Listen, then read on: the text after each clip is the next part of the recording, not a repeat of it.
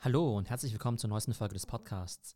Eine Anmerkung zur Soundqualität. Ich glaube, die ist leider diesmal nicht optimal, da wir ein neues Aufnahmesetting ausprobiert haben. Es gab so ein bisschen Hintergrundgeräusche und ich glaube, meine Schwester war auch ein bisschen erkältet.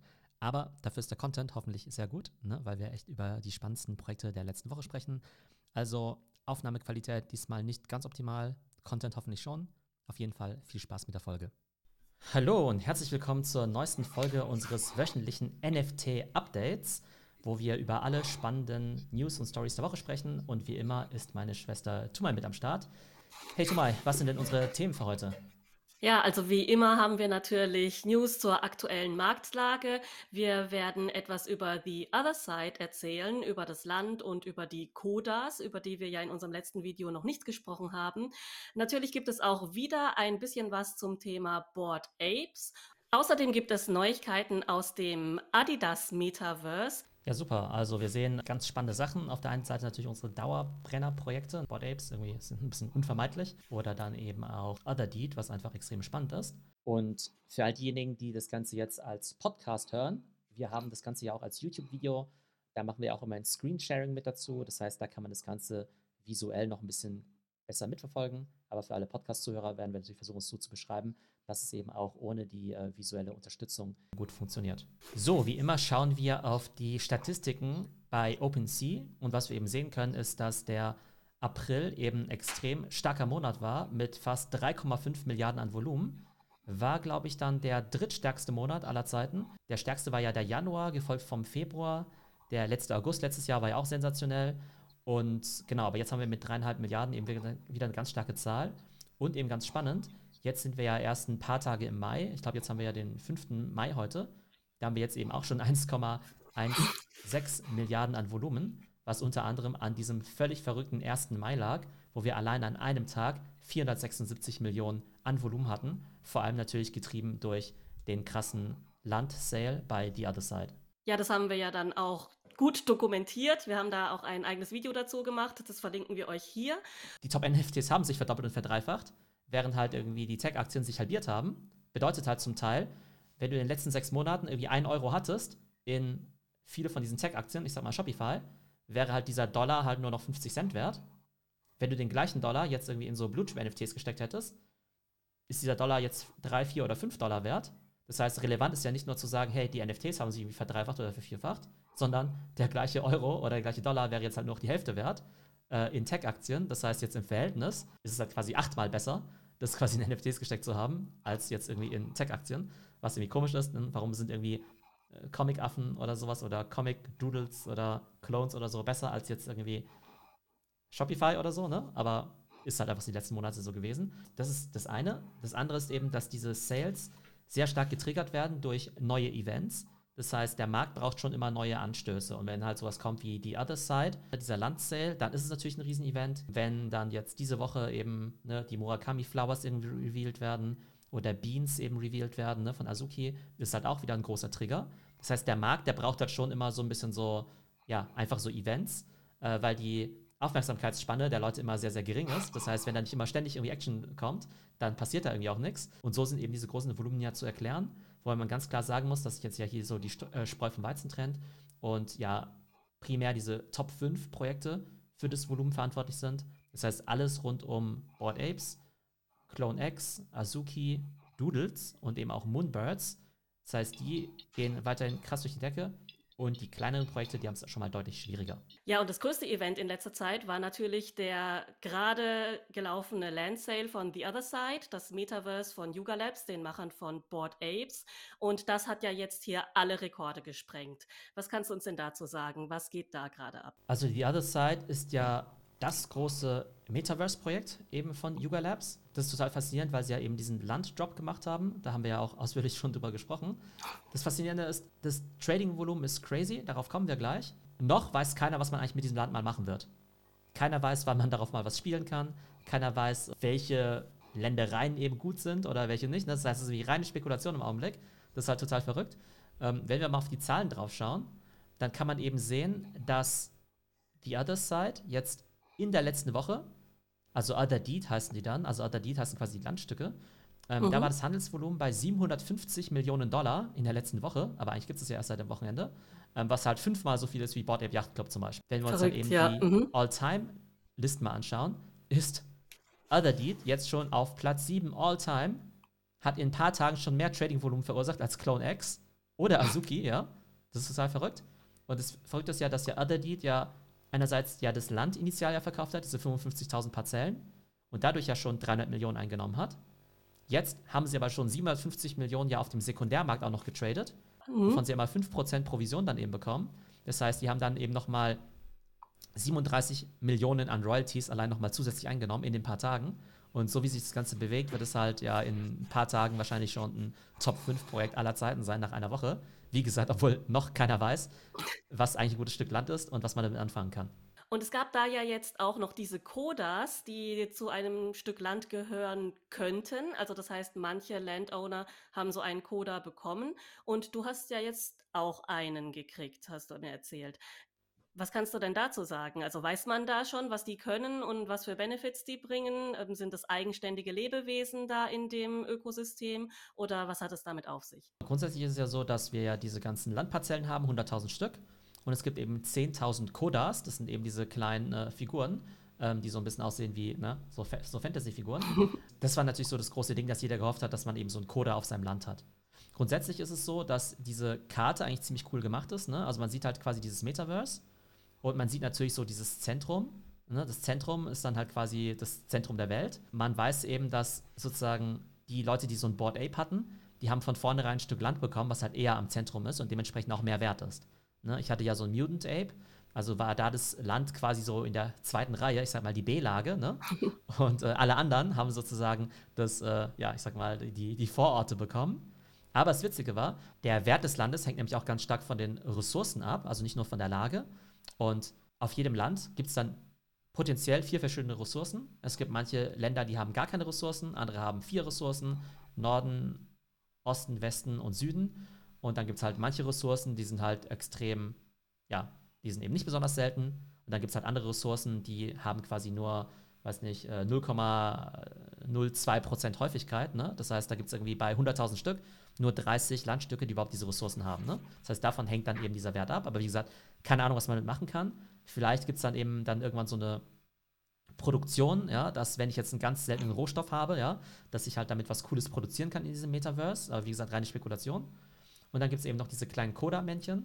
Und die Coda-Männchen, die haben dann quasi auch verschiedene Eigenschaften. Die haben eben einen Kopf, die haben verschiedene Augen, die haben quasi einen Körper, die haben Clothing. Manche von denen haben eben auch eine Waffe. Ne? 30% der Codas haben dann eben auch eine Waffe. Mhm. Aber das finde ich halt total interessant, weil wenn du dir Sandbox äh, vorstellst, ne? ich bin jetzt kein Sandbox-Experte, aber da ist jedes Stück Land einfach gleich und das hat einfach nur eine unterschiedliche Lage. Und hier hast du echt noch diese ganzen verschiedenen Rohstoffe das stelle ich mir irgendwie schon total vor, spannend vor, wenn du jetzt zum Beispiel auch aus Trading-Strategie sagst, ähm, quasi wie in der echten Welt, dass du sagst, hey, um Handys zu produzieren oder sowas, ja, brauche ich jetzt irgendwie, keine Ahnung, Silizium oder keine Ahnung, wie diese ganzen Rohstoffe heißen, ne? Ja, also ich kann mir da jetzt auch gerade ganz viele Spielmechanismen vorstellen damit. Also, dass man halt eben mit verschiedenen Rohstoffen dann verschiedene Sachen bauen kann. Also als erstes kommt mir dann natürlich irgendwie Siedler in den Kopf, dass du dann halt einfach, ja, ein keine Ahnung, was sie da haben, Getreide, Wolle, Erz und so weiter dann brauchst, um dann Häuser, Straßen und so weiter zu bauen. Und die Kodas, die könnten ja dann auch verschiedene Rollen übernehmen. Also, dass es dann Kodas gibt, die bauen können, dass es Kodas gibt, die verteidigen können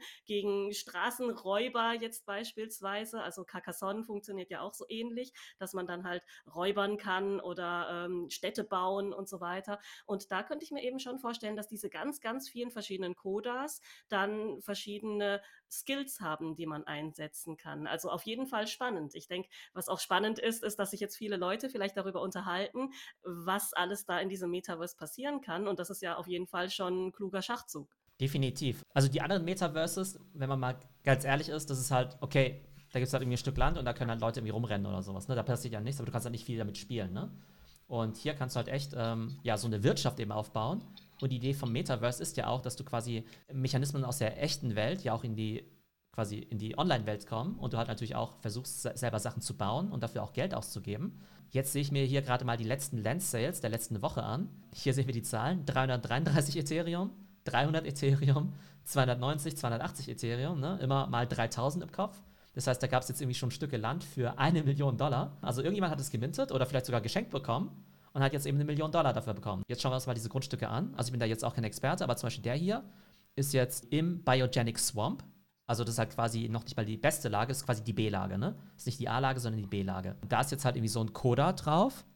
Das ist jetzt noch nicht mal einer der Top-Codas, weil es gibt ja 10.000 Codas und die Codas mit der Seriennummer 9900 bis 10.000, quasi die Top 100. Das sind halt diese Megacodas. Die sind aber unabhängig vom Land. Die kleben nicht auf ihrem Landstück, also die wohnen nicht dort und gehören zum Land, sondern das sind auch eigene NFTs, eigene Items, die man auch einzeln verkaufen oder kaufen könnte. Nee, die kommen erstmal mit dem Land und ich gehe davon mhm. aus, dass du, wenn du jetzt ein Stück Land hast, du irgendwann die claimen kannst als eigene NFTs. Ah, okay. Mhm. Aber im Augenblick gibt es keine separaten Codas. Und es war das Interessante, dass alle natürlich revealed haben und das erste, wonach jeder geguckt hat, war nicht, in welcher Lage ist es, sondern ist da so ein kleines Coda-Männchen drauf. Aber dann siehst du ja hier schon diese ganzen Eigenschaften quasi vom Land, dass du sehen kannst, okay, da gibt es gewisse Ressourcen. Zum Beispiel ähm, die Ressource Northern Resource, irgendwie Lumi Leaf, 3%. Das ist jetzt ehrlich gesagt nicht so selten. Der Coda selbst der hat jetzt auch keine Waffe. Der sieht mir jetzt auch nicht besonders selten aus. Mir ist nicht klar, also ich bin noch kein Experte, ne, das muss alles lernen, aber mir ist nicht klar, warum das Stück jetzt, Grundstück jetzt eine Million Dollar wert ist. Weil es jetzt sozusagen weder in der Top-Lage ist, noch hat es einen Megacoder, noch hat es besonders seltene Ressourcen. Aber irgendjemand war bereit, das dafür zu bezahlen. Genau. Dann gibt es hier das nächste Stück Land, was ja irgendwie für 250 Ethereum verkauft wurde, für 300 Ethereum vor drei Tagen. Das ist auch nicht in der Top-Lage. Das hat noch nicht mal einen Coder. Und es hat keine seltenen Ressourcen. Frag mich nicht. Hier ist zum Beispiel so ein Megacoder drauf, weil der eine hohe Seriennummer hat. Der hat auch eine Waffe. Also da könnte ich es halt vielleicht allein wegen dem Coder vielleicht verstehen, dass der vielleicht irgendwie sehr selten ist. Auf jeden Fall sehen wir hier eben diese wahnsinnig großen Landsales. Alleine dieser Account, also da gibt es eben einen Account, der hat allein in den letzten paar Stunden, das waren die letzten fünf Stunden, hat er eben hier für 5 Millionen Dollar quasi dieses virtuelle Land gekauft wo mir halt nicht erstmal klar ist, warum das eben so viel wert ist. Finde ich erstmal zu, ziemlich spannend. Und vielleicht muss ich dann doch mal äh, den Wert meiner Immobilie nochmal überprüfen. Nicht, dass ich das dann vielleicht zu leichtfertig verkaufe für keine Ahnung, 10 Ethereum und es eigentlich 300 Ethereum wert gewesen wäre. Also auf jeden Fall erstmal halten und das beobachten, weil du ja eben auch schon gesagt hast, man stellt fest, ja, Yuga Labs hat auf jeden Fall die Ressourcen und Kapazitäten, da was Großes draus zu machen. Wenn da so viel Interesse dran besteht, auch von Käufern, dann wird da ja auf jeden Fall, denke ich, was Größeres passieren, oder? Wollen wir es hoffen? Ähm, vielleicht auch noch, was ist bei uns im Discord passiert? Also bei uns haben ja erstaunlich viele auch so einen Coder gezogen. Und der billigste Coder, der ist halt so um die 25 bis 30 Ethereum. Ne? Also auch da wieder sieht man, dass es sich halt total gelohnt hat, da mitzumachen. Und auf der anderen Seite muss man sagen, dass im Augenblick diese Floor-Grundstücke nicht so besonders viel wert sind. Das heißt, ne, das Minden war ja relativ teuer, die Gas-Fees waren relativ teuer. Das heißt, so als kleiner Trost vielleicht für die, die ja nicht zum Zug gekommen sind, wenn ihr jetzt keinen Coder erwischt hättet oder kein seltenes Grundstück, dann hätte es sich Stand heute jetzt auch nicht besonders gelohnt. Das heißt, wenn ihr jetzt eh nur ein Floor-Grundstück bekommen hättet, dann wäre es jetzt auch nicht so schlimm, dass ihr es verpasst habt. Vielleicht so als äh, ja, kleiner Trost ähm, äh, für die, die beim Gas War nicht zum Zug gekommen sind. Und wenn wir jetzt mal bei den Board Apes oder im Board Apes Ökosystem bleiben, die Board Apes haben ja jetzt auch nochmal kräftig angezogen. Was ist denn da momentan der Preis? Ich habe jetzt nur gelesen, die sind jetzt momentan auf einem All-Time-High. Die sind ja ständig irgendwie auf All-Time-Highs, habe ich den Eindruck. Was sind denn da jetzt die aktuellen Preise? Also ich glaube, wichtig ist zu verstehen, dass sich solche Preise immer sehr stark ändern, vor allem im Zusammenhang mit irgendwelchen Drops. Und hier war es eben so, dass eben noch am 18. April, noch gar nicht so lange her, ne, irgendwie drei Wochen, war eben ein Board Ape bei 100 Ethereum, also der billigste. Im Vorfeld von dem Land-Sale am 30. April beziehungsweise am 1. Mai hat es dann ein All-Time-High von 153 Ethereum erreicht. Wow, und äh, vielleicht kannst du auch nochmal für die äh, Leute, die das auch immer noch in äh, Dollar hören wollen, das nochmal in Dollar äh, beziffern? Also vor drei Wochen, also am 18. April hat der Board Ape also nur 300.000 Dollar gekostet, der billigste. Dann am 1. Mai 450.000, weil dann eben alle gesehen haben, wenn ich so ein Board Ape habe, dann kriege ich eben ein Stück von diesem Board Ape Land, ja, was ja von dem ja alle dachten, dass es extrem wertvoll ist. Zwischendurch mhm. war es mhm. auch so, dass das Land, als es noch nicht revealed war, das Board Ape Land auch mit 40 Ethereum quasi bewertet wurde. Und dann hast du halt gesagt, boah, cool, wenn ich jetzt eben den Board Ape kaufe, dann kriege ich noch ein Stück Land, was vielleicht 40 Ethereum wert ist. Und vielleicht ist auch noch so ein Coda drauf. Dann hat sich herausgestellt, dass ja sozusagen Board Ape Land ja schon ein bisschen wertvoller ist als das andere, aber jetzt ja auch keine Coda- oder Rohstoffgarantie hat. Und dann ist der Preis wieder ziemlich abgeschmiert von 153 auf 107 innerhalb von ein paar Tagen. Das heißt, Leute, die halt wirklich halt am 1. Mai sich so ein Ding gekauft haben und drei Tage später wieder verkauft haben, die hätten halt wirklich 150.000 Dollar Verlust realisiert. Das ist dann einfach total Ach du meine Güte. Mm, ja, also hochvolatil das Ganze auf jeden Fall. Und das sieht man ja auch daran, kleine Anekdote, Elon Musk hat ja gestern sein Profilbild geändert auf eine Collage von den Board Apes. Und da ging es ja dann total rund. Also ich habe nur kurz mal reingeschaltet in Twitter und da haben ganz, ganz viele dann eben geschrieben, oh mein Gott, hat Elon Musk jetzt diese ganzen Apes gekauft. Und dann ging ja auch kurzzeitig der Ape-Coin durch die Decke. Und auch der Preis von den Board Apes NFTs selbst ging nochmal kräftig hoch. Letzten Endes hat sich dann rausgestellt, dass ja Elon Musk die überhaupt nicht gekauft hat, sondern dass es ja so ein kleiner Witz von ihm war. Ich habe ja immer den Eindruck, dass der sich so ein bisschen amüsiert und äh, ein bisschen rumtrollt oder einfach mal so seinen Influence da austestet, wie weit ein Pups auf Twitter von ihm zu irgendwelchen Kursbewegungen führen kann. Denkst du, das hat hier auch was damit zu tun gehabt? Naja, das Krasse ist ja, man kann sich ja nicht nur die Floorpreise anschauen, sondern auch, wie viele Einheiten verkauft worden sind. Und selbst direkt vor dem Landsale wurden ja nur 42 Affen verkauft. Ist jetzt auch nicht so, dass es jetzt irgendwie jeden Tag Tausende von Leuten gibt, die halt irgendwie keine Ahnung, eine Viertel oder eine halbe Million für so Affen ausgeben. Am Tag vor der Elon Musk-Geschichte wurden gerade mal fünf Affen verkauft als auch der Preis so niedrig war. Ja, ich glaube, die Zahlen sind nicht mehr hundertprozentig zuverlässig, ja, aber ich glaube fünf, fünf oder halt irgendwie deutlich weniger. Und allein in der halben Stunde, wo sozusagen dieser Elon Musk-Tweet irgendwie live ging, äh, bis sich quasi herausgestellt hat, dass es irgendwie äh, doch eher wieder so ein Scherz von ihm war, ähm, wurden dann irgendwie auf einmal 30 Affen von einer halben Stunde verkauft. Ne? Aber da gab es auch Leute, die halt gesagt haben, boah, jetzt muss ich irgendwie zuschlagen. Und stell dir vor, der Preis geht innerhalb von ein paar Minuten hoch von, sag mal, 110 Ethereum auf 140 Ethereum zum Beispiel. Ne? Und du kaufst dir jetzt einfach 140 Ethereum, weil du jetzt glaubst, boah, Elon Musk-Effekt, da geht jetzt auf 200. Da geht es halt 10 Minuten später halt, du kaufst auf, also eigentlich ist es auf 110, dann geht es auf 140, du kaufst auf 140, dann geht es halt wieder auf 110 runter. Dann hast du halt auch wieder mal 30 Ethereum oder halt irgendwie 100.000 Verlust gemacht, so gesehen. Also ein bisschen crazy. Und jetzt ist der Floor gerade bei 116. Äh, natürlich immer noch sehr, sehr anständig. Das Ding ist halt, wenn du halt rauszoomst, ne, ist es ja einfach eine Kurve, die nur nach oben geht, ja. Von 0,08 Ethereum auf 150 hoch und zwischendurch aber halt immer wieder ziemlich viel Volatilität. Und das ist halt so ein bisschen Timing, so ein bisschen Glückssache, wo du halt irgendwie einsteigst. Und klar, wenn du halt irgendwo einsteigst und es langfristig sich gut entwickelt, dann kann dir die Volatilität egal sein, solange du halt hältst. Aber wenn du halt irgendwie kurzfristig was machen willst oder halt einfach mehr ausgibst, als du dir leisten kannst. Und wir wollten ja auch noch über das Adidas Metaverse reden. Und das hat lustigerweise auch mit Board Apes zu tun. Was ist denn da jetzt gerade aktuell passiert? Also hier geht ja das Ganze in Phase 2. Was bedeutet das? Grundsätzlich ist Adidas natürlich ein ziemlich spannender Case für alle Brands, die sich natürlich auch mit dem ganzen Thema NFT eben beschäftigen. Weil es gibt ja, ich sag mal, es gibt so zwei Welten von NFTs. Das eine, was halt nur die reinen Investoren und Collectors quasi angeht, ne? die sich halt irgendwie mit so, äh, was nicht, Other Side und mit, äh, was nicht, äh, Board Apes und so weiter eben beschäftigen. Aber dann ist natürlich die spannende Frage, okay, was können Brands in diesem Bereich machen? Und da machen ja Nike und Adidas extrem spannende Sachen. Der Adidas-Job ist natürlich gerade aus unserer deutschen Sicht natürlich besonders spannend, weil es natürlich auch eine deutsche Company ist, die halt auch ein Vorreiter auf jeden Fall auch im Metaverse ist. Der Token von Adidas, Into the Metaverse heißt er ja, den gibt es ja schon seit einigen Monaten. Und jetzt fängt sozusagen das Rollout der Roadmap an, nämlich dass man eben mit dem äh, Token jetzt eben auch seine physischen Klamotten dann quasi claimen kann.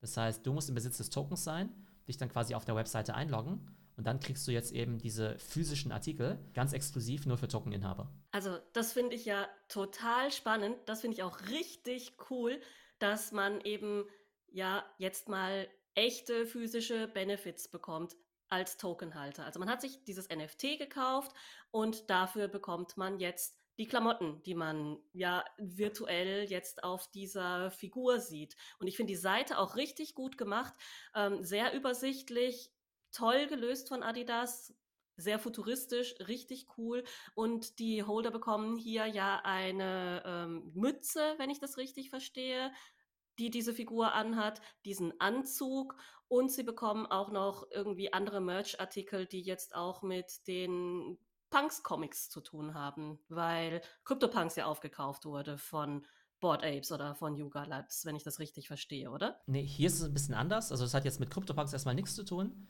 Es gibt mhm. quasi eine andere Kollektion, die, nennt, die nennt sich äh, Punks Comic. Aus meiner Sicht, also ich weiß im Discord, ja, da gibt es immer, also da gibt es viele, viele große Fans von Pixel Vault. Ich bin kein großer Fan, aber es führe ich immer darauf zurück, dass ich zu doof bin, um es zu verstehen, weil es irgendwie für mich zu komplex ist. Ja, aber aus meiner Sicht ist quasi einer der größeren, also ich glaube halt, dass ja immer, dass dieses Punks Comics halt zumindest am Anfang 90% seines Erfolges halt hatte, weil die halt irgendwie Punks heißen und alles halt damit irgendwie verbinden. Weil, glaube ich, auch dieser äh, G-Money, aber da bin ich auch kein Experte, das ist ja irgendwie quasi auch so ein Board, äh, so ein Crypto-Punk-Influencer. Ähm, ist auch so ein Crypto-Punk-Influencer, der quasi sich auch so eine Art Influencer-Brand aufgebaut hat.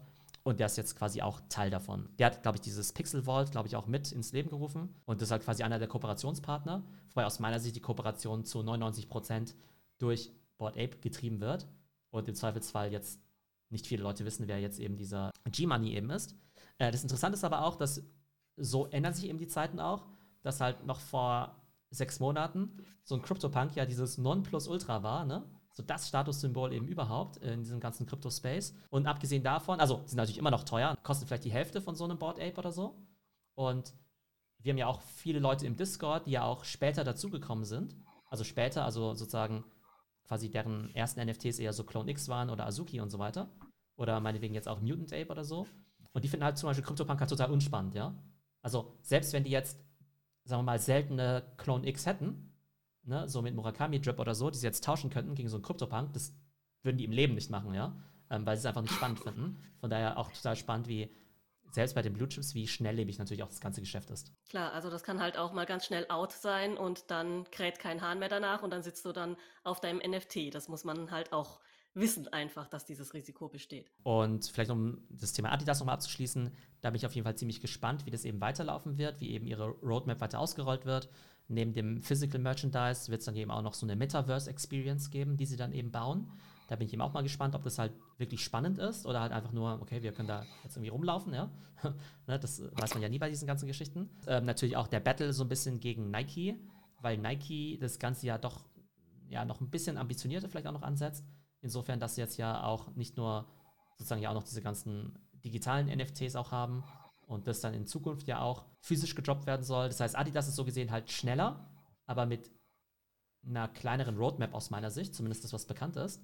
Und Nike, glaube ich, hat ein bisschen mehr vor, haben die auch deutlich mehr Geld ausgegeben mit der Akquisition von Artefakt, aber der Rollout, der dauert halt auch ein bisschen länger. Von daher immer so eine spannende Abwägung auch, vielleicht auch für alle Companies in dem Bereich, Schnelligkeit versus vielleicht große, ambitionierte Roadmap oder idealerweise auch beides. Also soll jetzt nicht heißen, dass Adidas keine ambitionierte Roadmap hat, aber zumindest die ein bisschen schneller am Start mit ihrem Physical Merch zumindest mal. So, das war's für diese Woche mit unserem Weekly NFT Update. Viele spannende Themen. Vielleicht Frage an dich, Tumal. Welches der Themen fandst du denn jetzt spannend? Fandst du eben diese generelle Marktentwicklung spannend, eben diese Rekordzahlen, diesen Other Side Land Sale mit diesen Ressourcen und den äh, Rohstoffen und den Kodas. Fandst du Adidas into the Metaverse spannend? Also ich finde am spannendsten eigentlich alles, was irgendwie in Richtung Games geht. Und das würde hier bedeuten der Land Sale. Also nicht der Land Sale an sich, sondern das, was hinterher vielleicht damit passieren könnte. Wie gesagt, da tun sich mir ganz viele Ideen auf, was man da alles spielen könnte und welche Elemente da welche Rolle spielen. Ich denke, das könnte sehr spannend werden. Und was ich gleich spannend finde, ist eigentlich auch diese ganze Strategie von Adidas. Also wenn man sich da vorstellt, dass da Leute draußen mit irgendwelchen Hoodies rumlaufen, die man dann in der virtuellen Welt auch genauso trägt, und das quasi diesen ganz festen Link hat zwischen physischer und virtueller Welt, das finde ich auch einen extrem spannenden Ansatz. Können wir auch mal ausprobieren. Wir haben ja ein paar Stück Land zum Glück, ne? Und auch so ein Coda. Den können wir einfach mal behalten und mal gucken, was man mit dem alles so machen kann, welche Ressourcen der Coda dann da vielleicht auch abbauen kann. Und vielleicht haben wir auch noch irgendwo so ein Adidas-NFT. Dann können wir vielleicht ja auch die, mal die physischen Klamotten holen und mal schauen, wie die aussehen. Das war's dann für diese Woche und bis zum nächsten Mal. Ciao. Bis nächstes Mal, Theo. Ciao.